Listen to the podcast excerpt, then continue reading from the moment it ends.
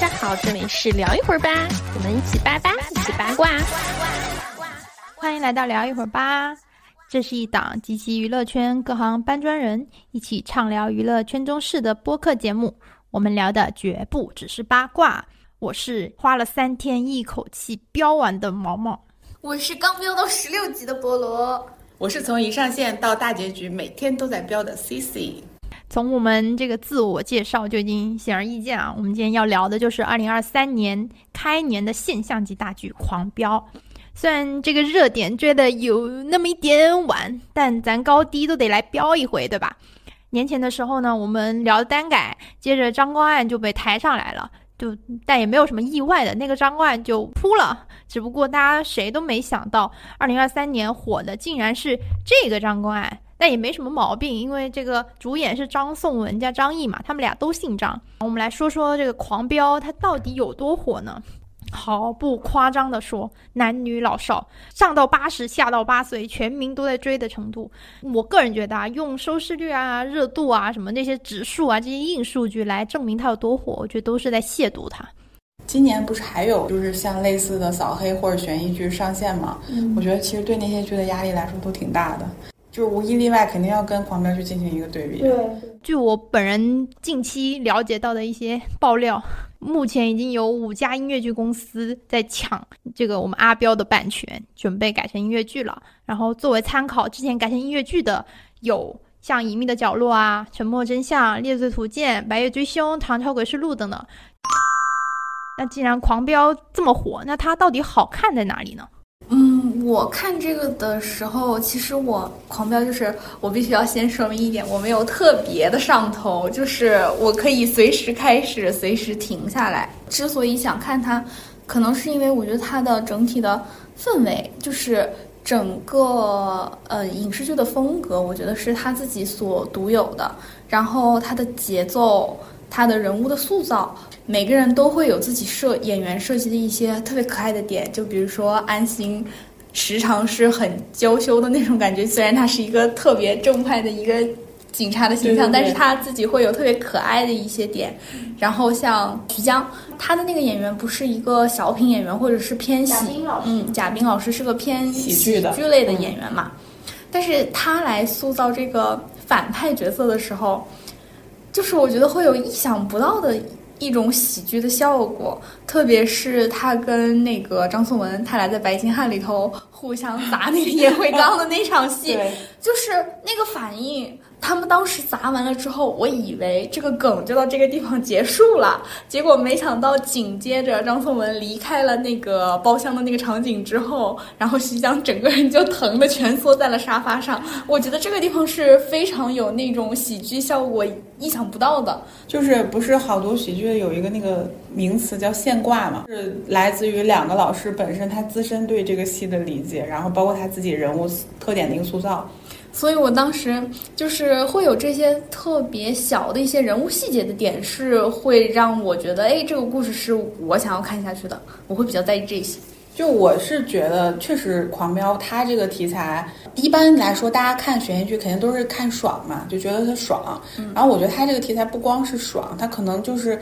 呃，还把这个作为了一种就是人物传记式的那种一个描述方式，包括他。一开始做的那个就是穿插叙事，我觉得还是蛮高级的，就是它的观看门槛没有那么高，然后又做出了一些比较高级的一个手法啊，这是我觉得它比较就是还还比较有特点的一个东西。然后另外就是这个题材热点，就是包括演员肯定都是相对来说普适性比较高，然后国民讨论度也会比较高的一种题材，肯定就。男女老少都比较合适，比较皆宜，再加上 符合社会主义价值观和主旋律的一个时代背景，那肯定就是被扶持的嘛。嗯，然后又有这种爽剧加金手指的这么一个观影的一个体验，那谁能不爱表呢？包括刚刚那个菠萝提到的那个小人物这部分，就是你像李有田、李宏伟父子，嗯，疯驴子老莫，就是这些。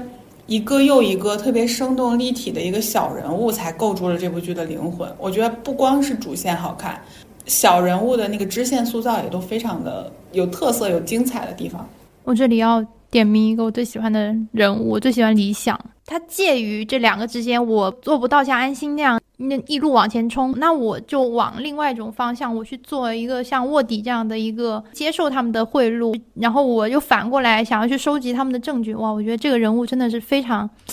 就在整个剧中很有特点的一个存在。哎，他之所以这样能让人印象深刻，我觉得就是他比较贴我们，就是真实的一个情况。因为你看一开始的时候，那个剧最开始他是比较贴着安心的，他其实有一点点巴结安心，他知道安心的背景。等等，那个安心他就比较抵触他的那个身份和。一个位置的时候，他就是会说：“哎呀，你都已经哎这样了是吧？你你怎么不努力一把？”其实他是羡慕安心的。他说：“我要是有你这个地位，我肯定早就风生水起了嘛，我也会非常自信啊之类的。”但他就是平常人在那样一个位置的一个选择。就两场戏吧，一场是他看着他的师傅，他已经他边打的电话，然后他就把这个话吞回去了，然后跟安心说我没有什么都没有，就那个画面，我就哇他，而且他那个表情，我觉得整个就是这个是一这个这场戏我很喜欢。另外一个就是应该是他跟那个高启盛最后那一会儿，然后他挣扎着把那个信给了安心，整条线下来，我就觉得这个人真的是，包括他刚刚一提到说他一开始很羡慕他嘛，我就想起来就是理想这个。人物跟杨建他们两个早期都是非常羡慕安心的，然后但是他们又往两个完全截然不同的方向走去。我觉得这两个人就是代表了现在离我们最近的这么一个群体，对，就是比较贴合实际的一个普罗大众的一个想法。因为我没有看到那么后面嘛，就是我自己看的这个故事的过程里，我觉得理想的这个角色。是让我觉得把安心这个角色拉的比较落地的一个嗯嗯功能，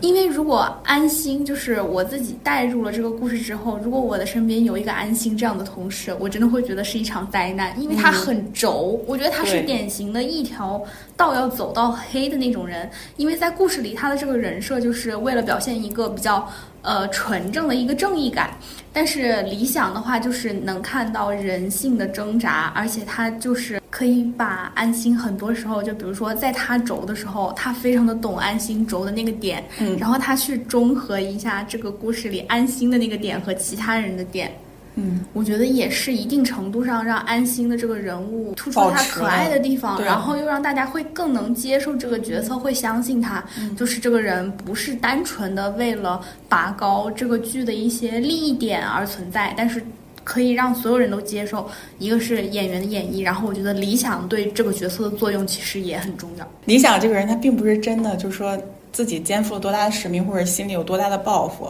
他其实到后面，他自我去呃深入到对方那边去给那个赵立东做事，然后包括他就是去呃收受那些贿赂什么的，他其实也不是说有多大的抱负，我觉得他更多的就是为了安心这个人，为了安心这个朋友，嗯，他可能就觉得安心一个人走这条路太累了，呃，然后再加上他可能觉得当时他对他师傅的那种。嗯，有点失望，然后又有点割舍不掉的那种感情，他可能非常的挣扎，然后他就想说，我用我自己的一些方式去来帮助安心，推他一把，就有一点像理想是把正派安心他们那一派，然后还有赵立东他们的那种反派，就体制内的，其实做了一个连接的一个部分，对，就是有很多事情是他替安心去做了，或者是他代替安心说出来了。为了可能就为了衬托安心这个人物，然后所以才让一些比如说鹿晗啊，然后李想这样杨建这样的人去帮他去把这个剧情作为就是完善，然后把他这个人设就是立起来，对立的更更立体一点，然后也会让这个人设没有那么的讨厌。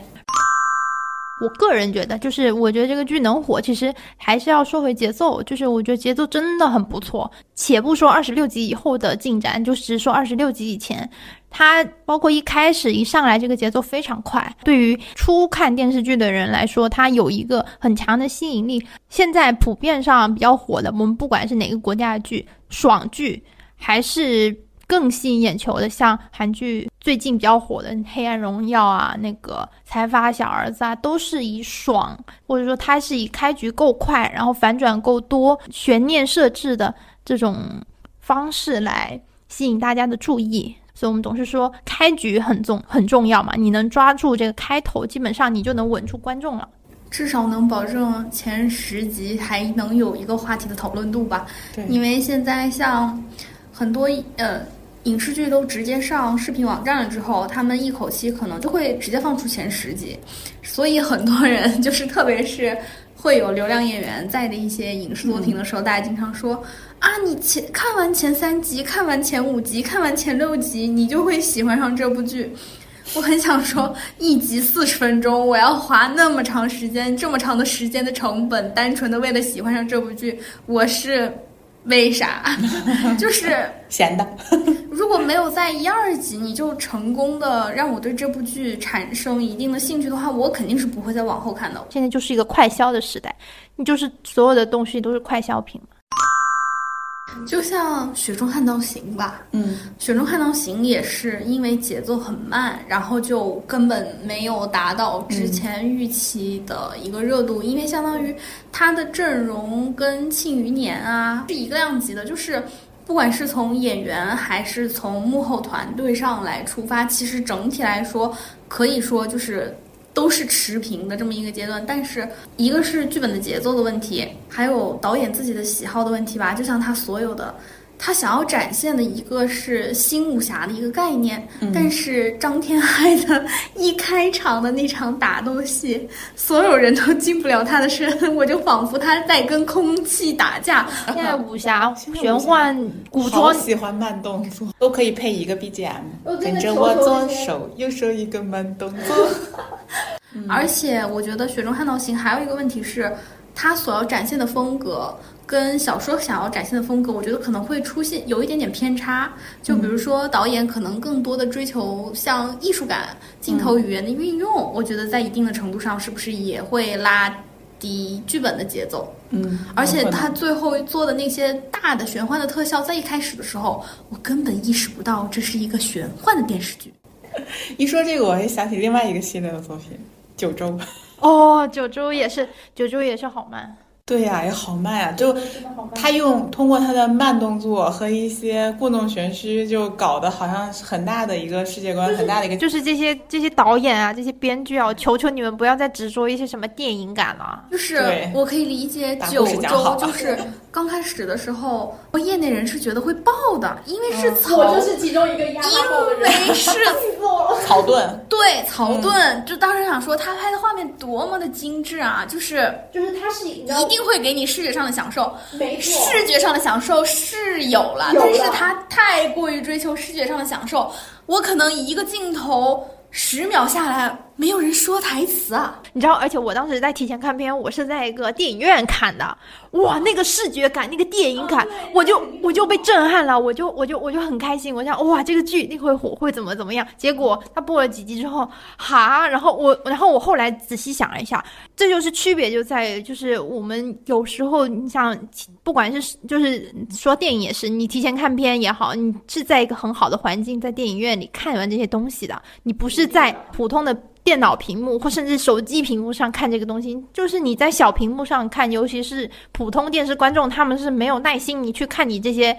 体感受你这些你这些所谓视听盛宴的，没有的。这个就跟你身在演唱会现场和你在手机上看演唱会一个道理。对，可能我们自己是做内容的，会会跟这个行业多多少少接触的时候，就是我们可能对视听的效果，然后画面的感觉，可能要求会更高更加。但是如果你放到了一个平常就通过电视以及 iPad、手机去接受各种各样的信息，然后去娱乐消遣，单纯的为了娱乐消遣的这部分受众的时候，他们其实。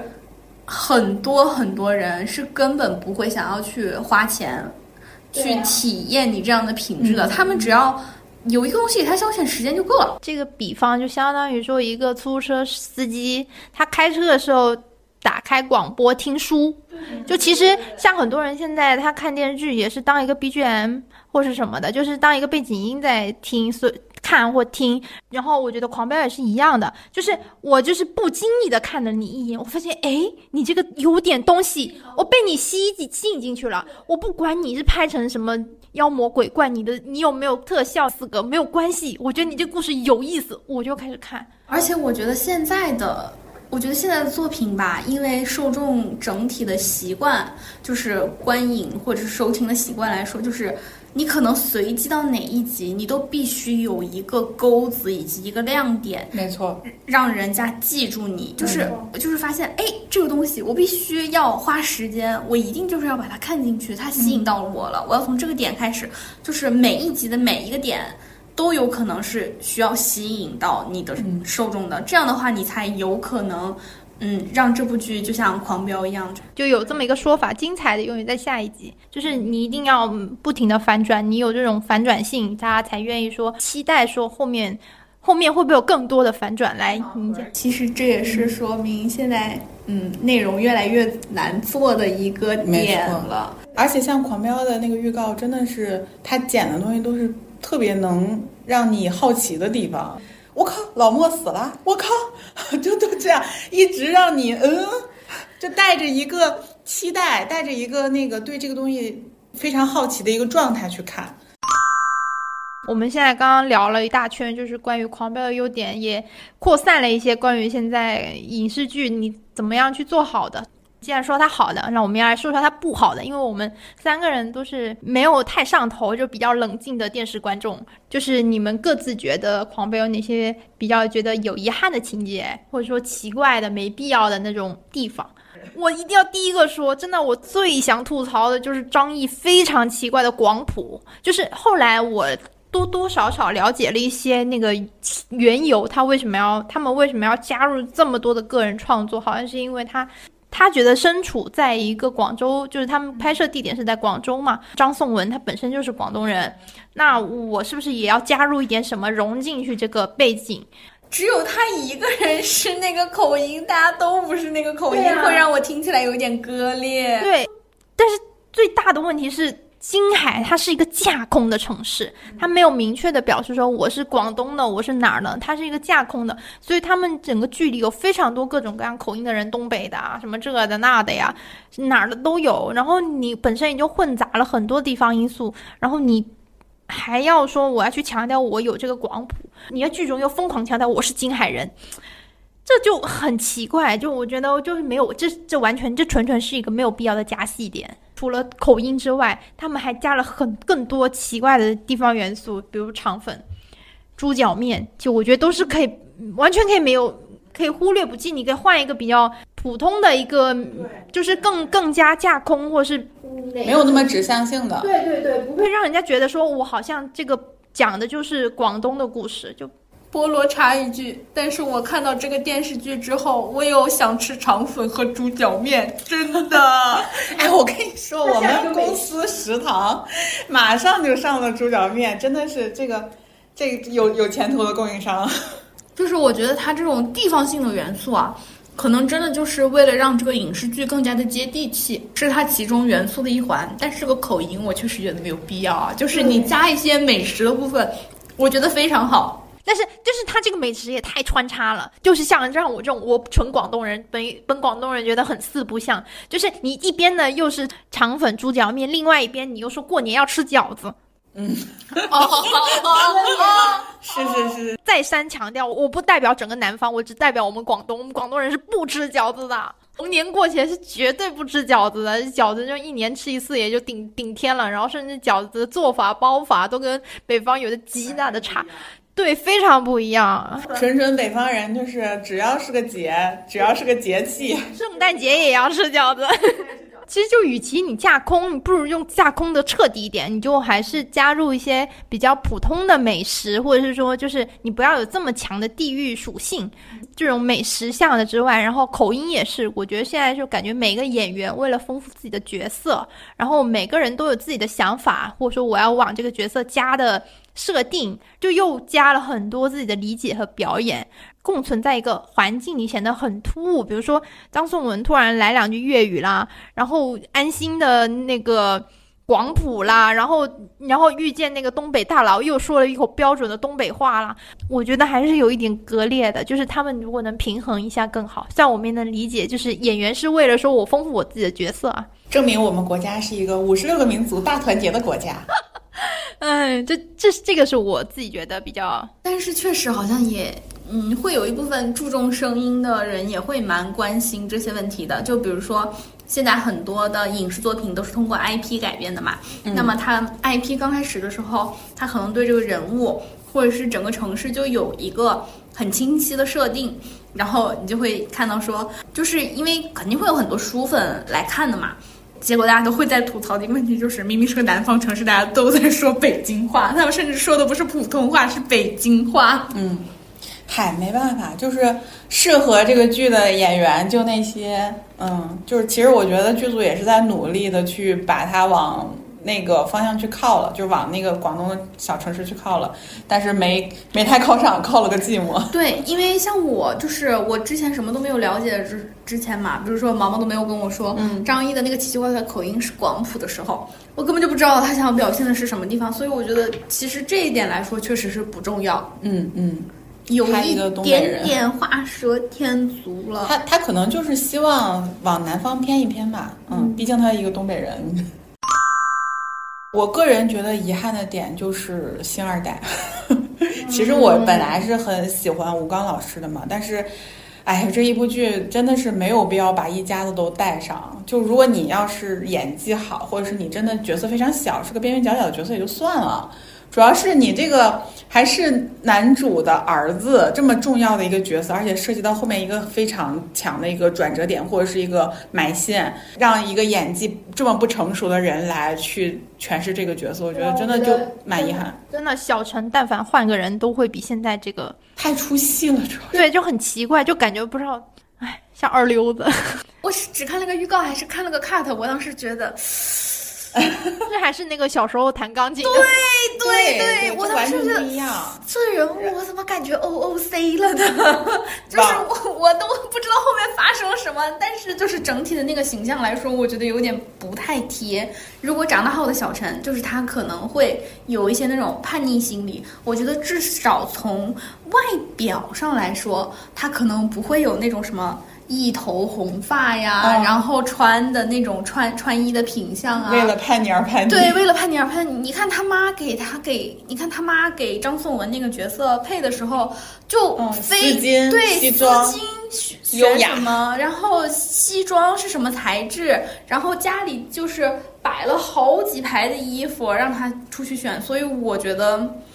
到后期小陈的那个形象。就我觉得跟他们家的实际情况会已经会有一点走偏了。对对对，网上不就说嘛，如果要是大嫂带大的儿子，不会长这样。对，我觉得就算他的内心再叛逆，他至少从他的外表整体来说，还是会被他妈妈控制的。他哪怕演的就是平庸点儿都没关系，但他演的一个过于浮夸了，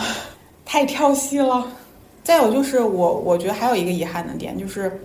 改台词这个，但是这个有点无法避免。嗯。对，实际上的，原台词都是很有深意，或者是，嗯，就是非常精炼的那些话术。然后结果现在就因为就一些没有办法、不可避免的原因，然后所以导致他们要去改这个台词，这个真的是一个蛮遗憾的点。对，这个故事它没能呈现出它原有那个样子，是蛮可惜的。但是也没办法，现在有多少个影视剧能能能避免呢？他们其实肯定都跟原来原来想要表达的他们原来的剧本有着很大的出入。刚刚说到了这么多，它好的坏的，这就是我们比较个人的这种主观向的，觉得它好的地方跟不好的地方，其实就是这种优点跟缺点，在其他很多剧里都也是有存在的。那为什么别的剧没有火，那偏偏就是《狂飙》火了呢？我们同对比同期上线播出的另外一部剧，就是《三三体》，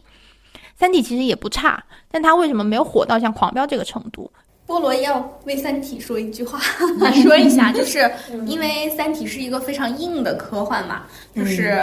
我自己有观影门槛，对，它是有一定的观影门槛的，就是科幻它的受众的群体一定是要小于像《狂飙》这样的题材的，这是一定的。因为科幻它整个背景会比较的宏大，然后它里面可能蕴含了很多科学性相关的一些知识的东西，就所以它有一些没有办法，呃，让语言那么的通俗，就是它可能说出来的每一句台词是需要观众自己去思考的，去想它这句台词到底是说了些什么。嗯，所以如果科幻节奏太快的话，我觉得观众不一定能反应过来。而且我看了一下《三体》的前三集，其实它前三集还是蛮还原于《三体》的原原著的。对，我也看了，就是我我自己的感觉是，就是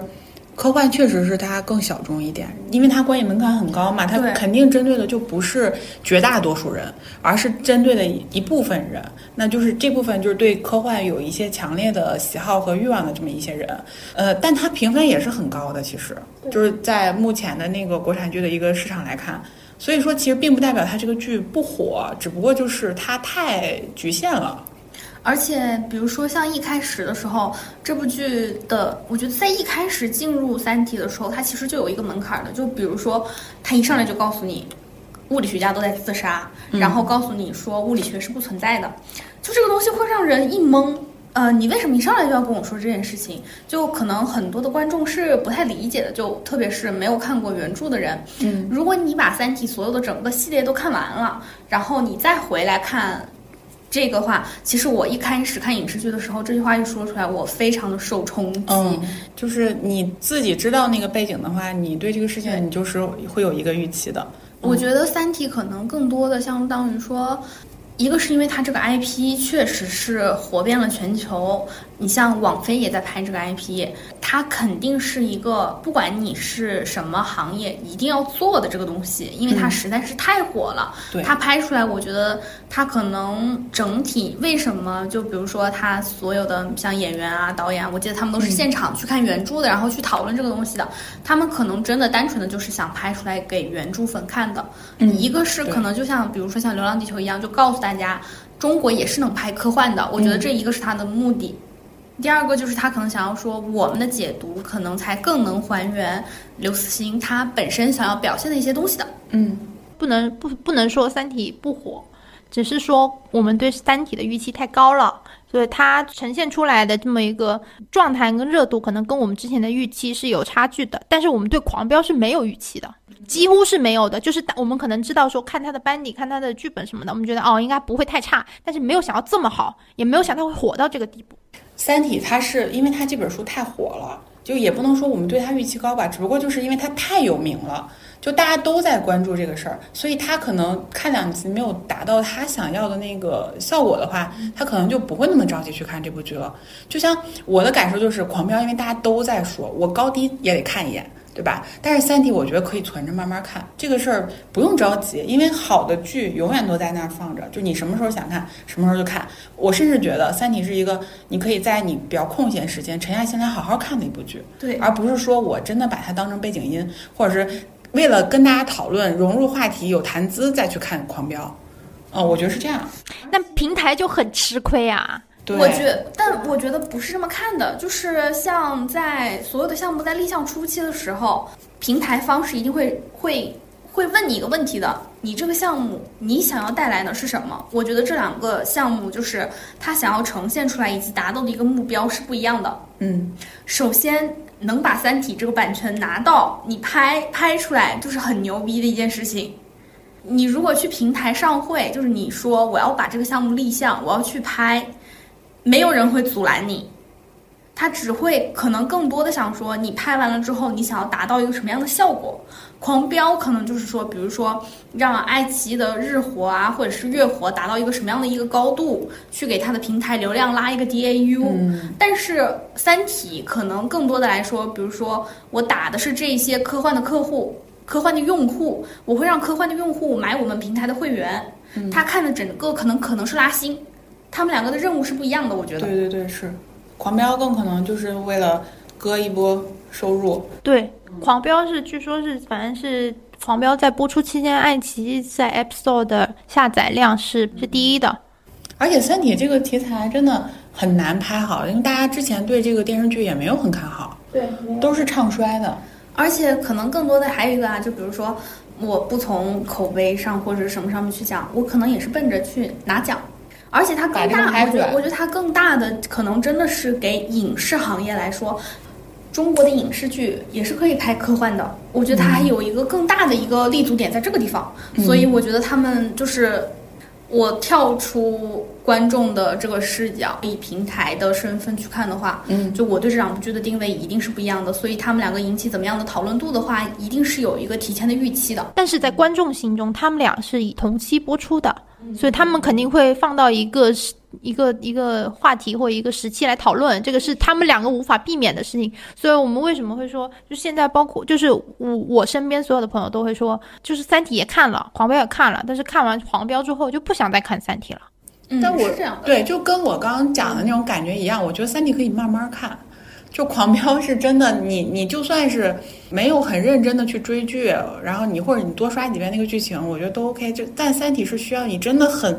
很认真的去沉浸式的去看它的，你那观影体验也不太一样。对对，而且还有一个问题是，《三体》的第一本书会本身就慢一些。对，像我是 真的是看了四遍，我都没有把第一本书看完。它整体的一个节奏，你需要先去习惯，然后它的一个整体的话语的一个氛围，其实跟我们日常看的那些东西都不太一样。嗯，就我觉得确实你说的也没有问题，因为《狂飙》和《三体》确实是同一个档期来的。然后你对于观众来说，我怎么样做一个选择？就是粤菜跟川菜放到你的面前，那当然有些人更爱川菜多一点，然后粤菜它也不是说它就不好吃。必须要说的就是，《三体》确实拍的还挺好的。但是如果大家喜欢《狂飙》，然后又不喜欢《三体》，没有关系，反正。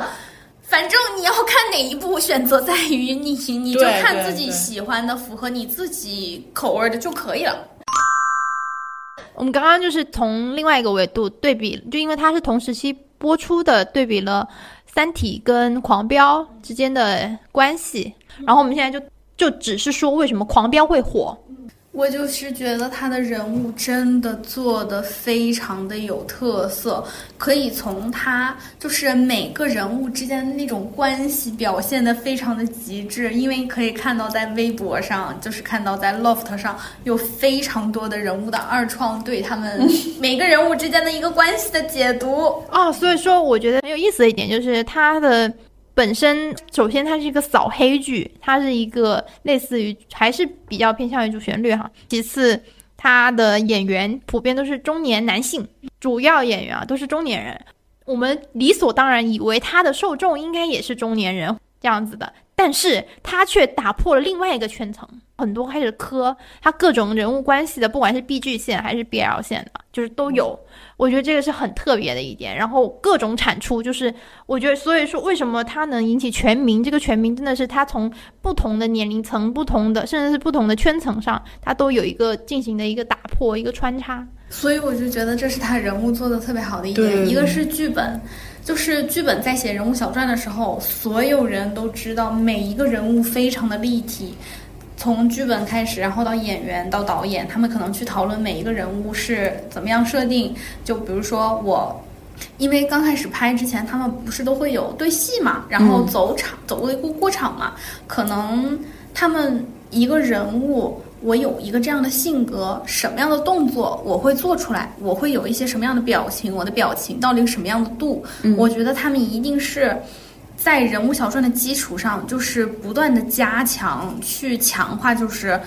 我应该怎么样去演这个人物，我才能更加的去还原他，让我所有的动作都变得很有合理性，台词也变得很有合理性，所以让我们觉得人物很真实。嗯于是我们可以去刻每一段每一段的关系。嗯，哎，说到这儿，我印象特别深的一个情节就是，你可能还没有看到，嗯，就是高启盛跟老莫往外跑，然后老莫在船尾抽烟，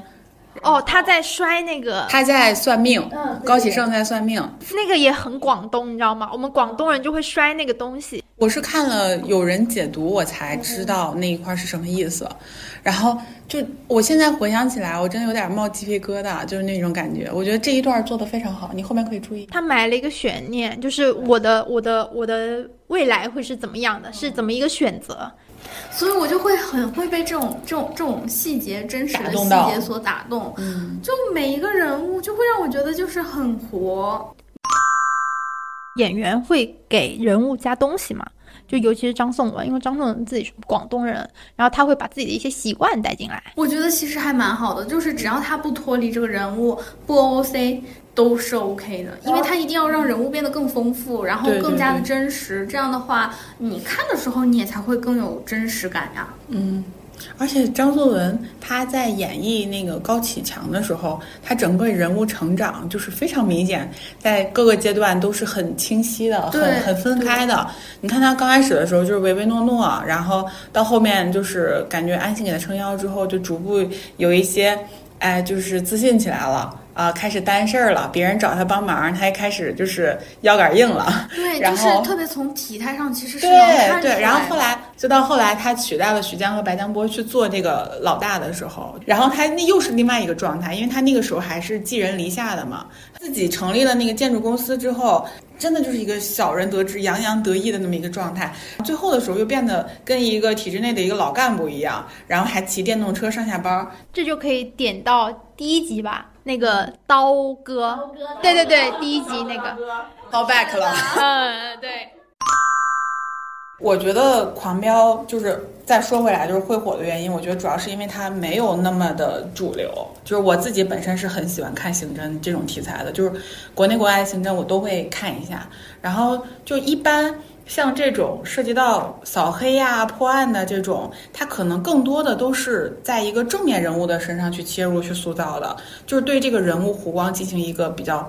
详细的一个去描写，然后各种的一个伪光正啊，各种的舍小我为大我啊，就比如说之前的那个湄公河大案啊，然后包括那个猎狐行动，这是跨国讲跨国追逃的，然后还有什么破冰行动，就是以二零一三年那个博社村为原型做的改编的那个。剧就是等等这些，就是你绝对都是从主角去切入的，而且这个主角是绝对绝对完全没有背叛过组织的一个正面人物。无论他是卧底归来，无论他是一个呃，就是断案追追逃的一个小警察什么也好，全部都是特别正面的人物。但是如果要是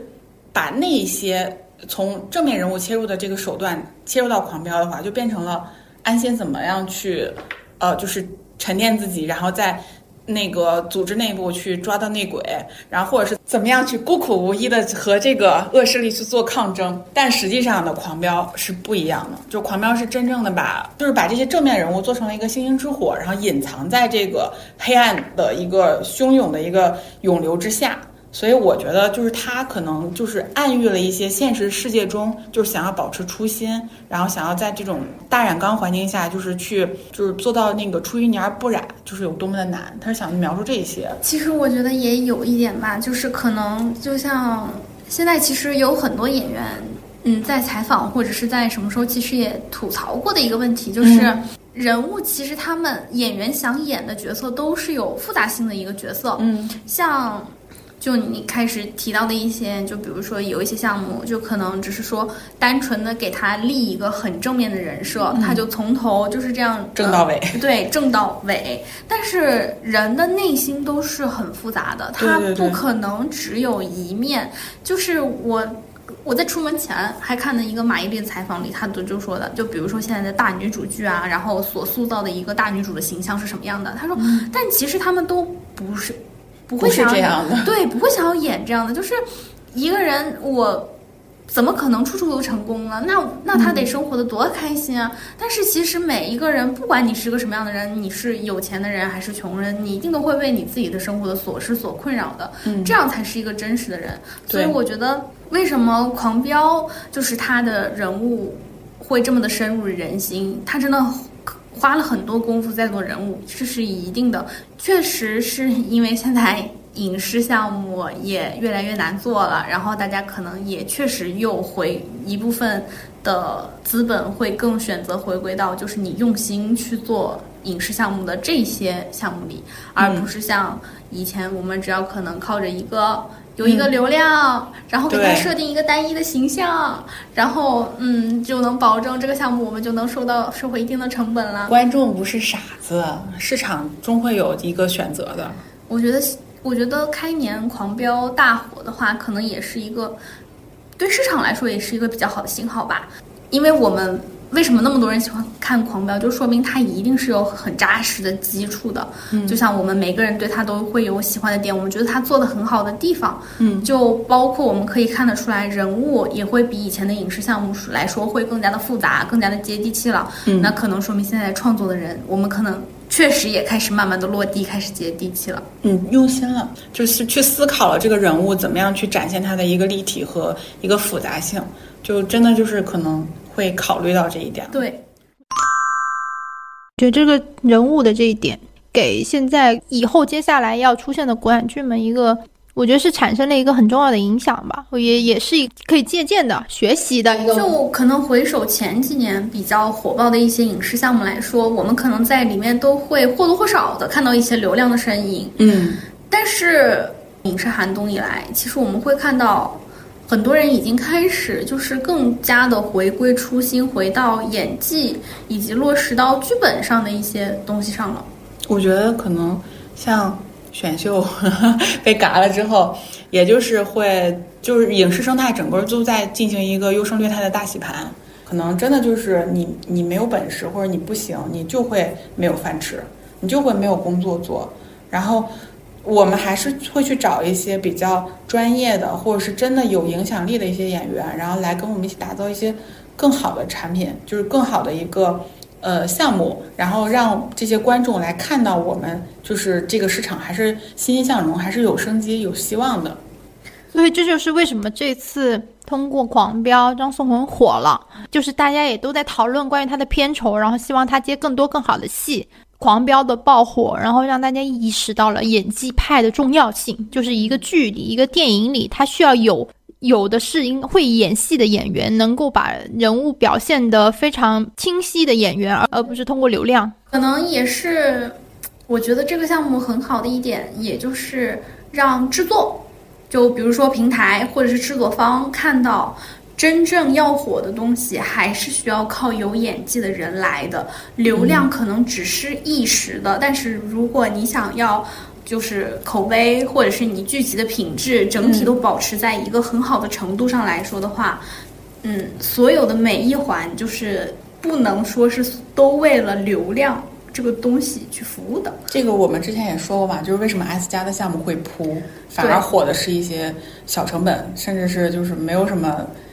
名演员的一些项目，而且我说实话，就是进入了这个行业，然后渐渐的，就是了解了大家的呃收入了之后，我确实觉得好的演员就应该火，就应该赚钱，不要再让那些流量去赚那么多钱了。就流量它能撑起的是一部分的数据，就好看的数据。然后如果你想要打造出有国民度的作品，要打破这个圈层，就必须要有演技派来投入到这个作品里面。其实电影也是一个道理，就是。大家要记得一个点，就是流量是撑不起票房的。我觉得整体来说，就是不管是在哪一个领域，就包括是电影、电视剧，更包括到有声这个行业，流量都是撑不起票房的。就是能带动小部分粉丝之间的狂欢，那粉丝的量就在那里的。你你说要他要通过。这个作品，然后再去拓宽别的粉丝一起来买单吗？那不行，那还是要还是有国民度，而且东西来保证。一旦过于集中到了一个项目，其实对你这个项目来说会有风险，对舆论风险。对对对对对。还有一点就是为了上热搜嘛。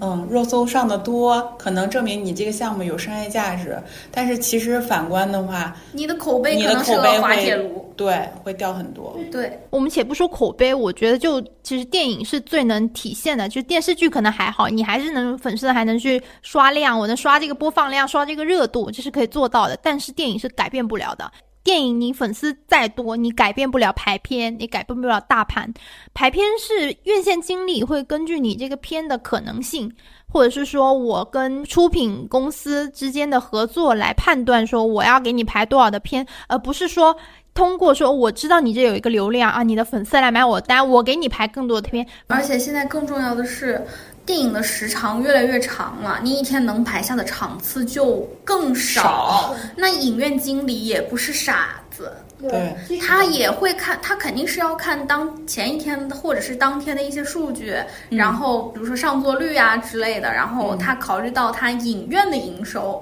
他再来进行第二天或者是之后的一些排期。你就算是有粉丝基础，我前面预售我刷上一亿，后面的上座率不行，口碑不行，也是你根本改变不了这个市场的。所以韩国那边都是统计一个观影人数，对对对啊，观影次数，咱们就是看票房。今年的春节档打的这么难看，对，然后我们就说回到这个演就演员这个问题啊，我觉得这个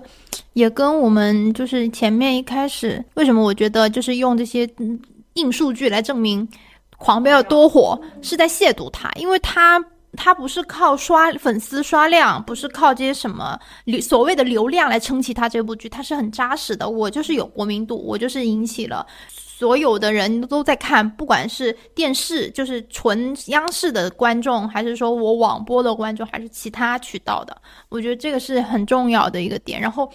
然后再回到最一开始我们切入的，就关于说为什么火的是《狂飙》而不是《张公案》，其实就是就是我们老觉得扫黑啊什么这种就太过于主旋律嘛，我们对主旋律会有一种抗拒心理，但是。他就恰恰做到了，说我做主旋律，我也比卖腐强，反腐也能比卖腐火。就是归根到底，我觉得就是一个问题，你这个内容做的好不好？因为你像从小的时候，其实也没有耽美这个项目，就是这个东西在电视上嘛，我们也看不到嘛，它可能顶多是影视剧里其中的一条感情线而已。但你看小的时候，我们也看那种。这种相关的《重案六组》，嗯，然后什么《天下粮仓》，就是类似于这种，呃，比较正的正的题材的剧。那个时候其实收视率都是非常强的，只是。我觉得是因为整个跟影视可能跟行业发展有关系吧。那个时候出来的都是一些内容很强的东西，我只能靠更强的内容，然后去做一些市场上的竞争。但是到了后来，就是不断有资本，就是我们之前行业里戏称什么山西煤老板呐，然后就是可能资本进入到了这个行业了之后，他们看到的东西。就所谓的外行人来指导内行人嘛，嗯，看到的东西不一样。他想要赚钱，他可能看就是我也不想要你的口碑或者是怎么样，所以导致内容渐渐的变成了一个很弱势的东西。嗯，然后现在因为影视行业赚不到钱了，所有人都在亏本，很多公司都倒闭了，资本都已经很很多资本抽离了，因为他们自己也倒了，所以原先那些注重内容的人重新回到了他的主战场。嗯，然后越来越多的人开始注意到，还是要深耕做内容。我觉得菠萝想说的就是内容大于题材大于演员。对，我觉得永远的好内容才是王道。所以我觉得你刚刚说的那个就是，嗯，数据对于狂飙来说可能没有那么重要，我还蛮认同这点的，因为数据已经在这个行业里。当龙头老大当的时间太久了，我觉得很多东西根本就不应该要用数据。我很反感数据，真的。我之前很喜欢清新日常，我每当进入清新日常小组的时候，我就会看他们疯狂的在讨论数据，他们通过数据来判断他谁火了，谁是真的体感火了，他是怎么个火法，我就很不喜欢这种感觉。我觉得火就是应该像狂飙这样的，就是全民讨论，大家你没有标你就落后了，就这种感觉，而不是说。哦，我这个我爱奇艺热度上到一万了，我就是火了。我爱奇艺没到一万，但是我有人讨论，我是不火，我就很讨厌说以数据来去评判说这个剧火没火。当然，我们也不能否认说，就是数据它是一个很，就是很直观的一个指标。对对对，也可以说是作为影视行业的一个 KPI，肯定是 KPI 之一。对，它是一个很重要的 KPI，但是我觉得它不应该成为我们讨论的一个标准。对，其实我觉得这个数据它。不是影视行业的 KPI，是互联网行业的 KPI。就其实像像影视行业的话，它目标就是我做好口碑，我把这个钱收回来了，对吧？然后你你平台上，其实平台上会员收入多少，你跟影视剧有多少关系呢？它能给影视剧行业分多少钱呢？它可能只是，比如说，就像爱奇艺，它通过会员或者通过一些嗯，就其他的广告啊，有了收入，它可能会给这个影视剧。后面的影视剧去投钱，啊，可能就是这样。但是你说这个钱，这部剧火了，能给这个制作公司多少钱呢？要核心的那个主角，他不是一个反派嘛，就是让观众看着他从一个小人物如何一步一步成长成一个枭雄，这种观影体验对于观众来说还是非常新鲜的。然后说，我甚至是去看过很多的视频啊，就包括在播到一半的时候，其实我也就在某音和某书上面刷过啊，就是《狂飙》的这个一些一些讨论。那个时候可能看的人还没有那么多，然后就有人就说担心啊，就是会不会重蹈那个《人民的名义》当年的那个覆辙，就因为。呃，讨论度太高了，就是这个题材太火了，就被上面重视了嘛。对对。另外一点就是从这个剧来说，就是可能他去洗白了一个，那么就不让人那么讨厌的一个坏人的这么一个角色，说可能会给一些人带来一些不太正面的引导。就大家应该有记得，就是在后面的时候，呃，高启强他有一次又去那个市场，回到那个市场去买菜，然后买了鱼，然后那个卖鱼摊当时已经被一个很年轻的一个人去接手了。然后那个年轻人就跟他说：“说，哎，你知道这儿是原来是谁摆摊吗？是高启强。我将来一定会成为像他一样那么成功的人。他可能没有讲的那么明显啊，但是他其实无形当中就是在影射，就是像这样一个被洗白，就是大佬角色、坏人角色，然后可能会对一些年轻人产生一些负面的影响，就会把让他们误入歧途，就引发了一些盲目的年轻人的一个就是崇拜。”所以说，后期就是他们的宣传方向都集中在了安心身上了，就是会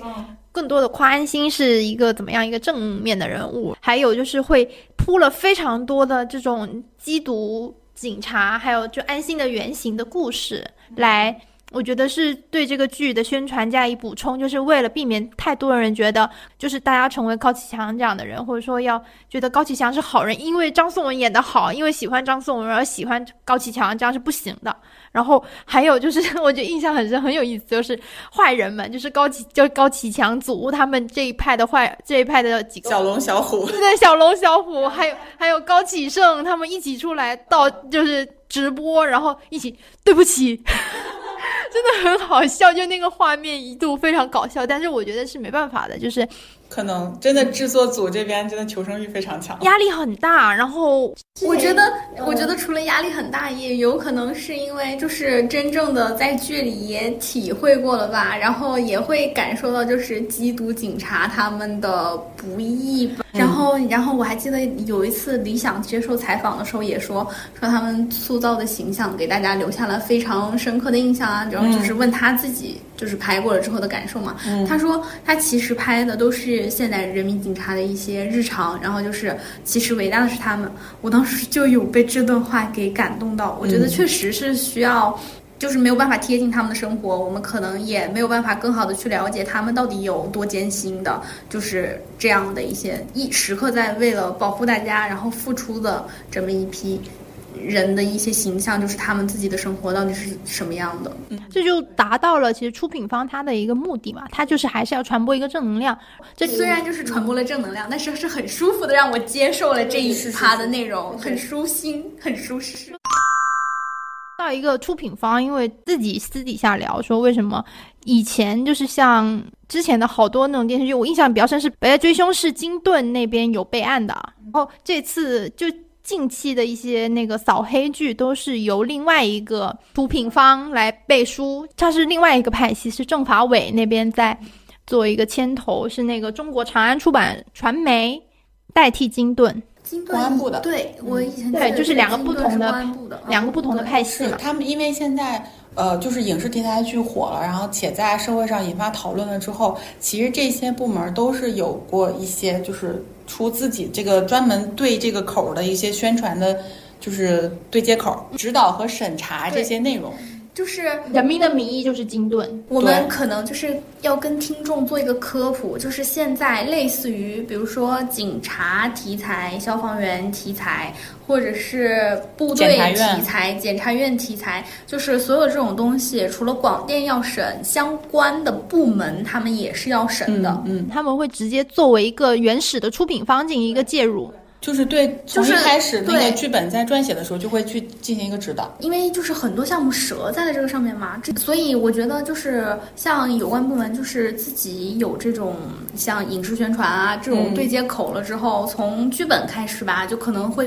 给到更多更专业的一些意见以及把控，就能保证相当于制作方损失也少一点，嗯投资方平台损失也少一点嘛。嗯我记得当时《白夜追凶》的时候，我跟导演聊过关于就是金盾介入了，就是金盾作为出品方，他对这个剧本有什么影响？就是他在审核这个剧本的方向上，他说其实就是像这种。就这种公检法级别的他们的这个出品方，他对于剧本他不会说去抠你字眼儿，说你不能说脏话，你不能抽烟，他不会去抠这些细节，他会去抓一个大方向，就是你这个人物对我本身有没有什么影响。或者是映射，对对对对对，他会抓这种方向，然后其实具体到非常具体的一些人物的表现形式，他们不会说。所以当时《白追凶》里面比较突出的就是，那个人物还是会说脏话，也会抽烟，这都是保留了的，就是原剧本有的，他也没有做一个删减，还是保留了下来。就是他会介入，但是他只是说抓一个方向。我觉得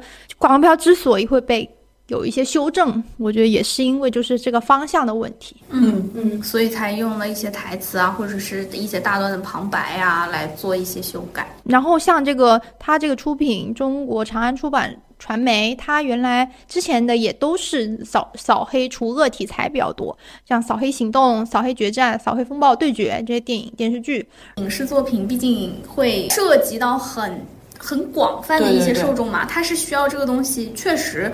他们这些岗位是需要借助这些介质来帮他们宣传一些正面的形象的，对，而且因为他也要不断的招人嘛。对，像像这两年不是有那个唐山打人事件什么的嘛，嗯就可能就是黑社会的性质是非常的恶劣的，在社会上影响的一些就是层面是特别的不好的，嗯所以可能也是需要通过影视剧这种大众媒介作为一个出口，然后把一些我们政府正在做的一些切实的工作，包括我们对于这种黑恶势力的一个态度做一个传播。是的，哦，他们还是非常仰仗这种是的。信息出口的。相当于我们就以狂飙这个项目就以小见大，我们聊了它和它同期的《三体》为什么会在播出上会有一些差异，然后他们对于整个影视行业来说有一些什么样的不同，甚至是于说我们还介绍了一下，就比如说狂飙这一类的固定的一个出品方，对于这个项目来说它的意义是什么，以及包括它可能影响到之后我们整个影视行业是什么样，就可能从一个小项目让大家了解到。我们从不同的角度去看一个项目对整个影视行业的一些理解。我们是内心是希望更多像《狂飙》这样好的作品能够出现在我们的国产剧市场里面的。就是我们也希望，除了狂飙，它一路狂飙，我们整个行业也能一路狂飙，它也能算是一个很好的开门红。遍体鳞伤，换一次希望，让罪恶的光藏无可藏。今天就先聊到这里啦。如果喜欢我们的节目，请多多点击订阅，也欢迎来留言区找我们互动呀。我们下次再聊一会儿吧，拜拜。那些微伤的皮囊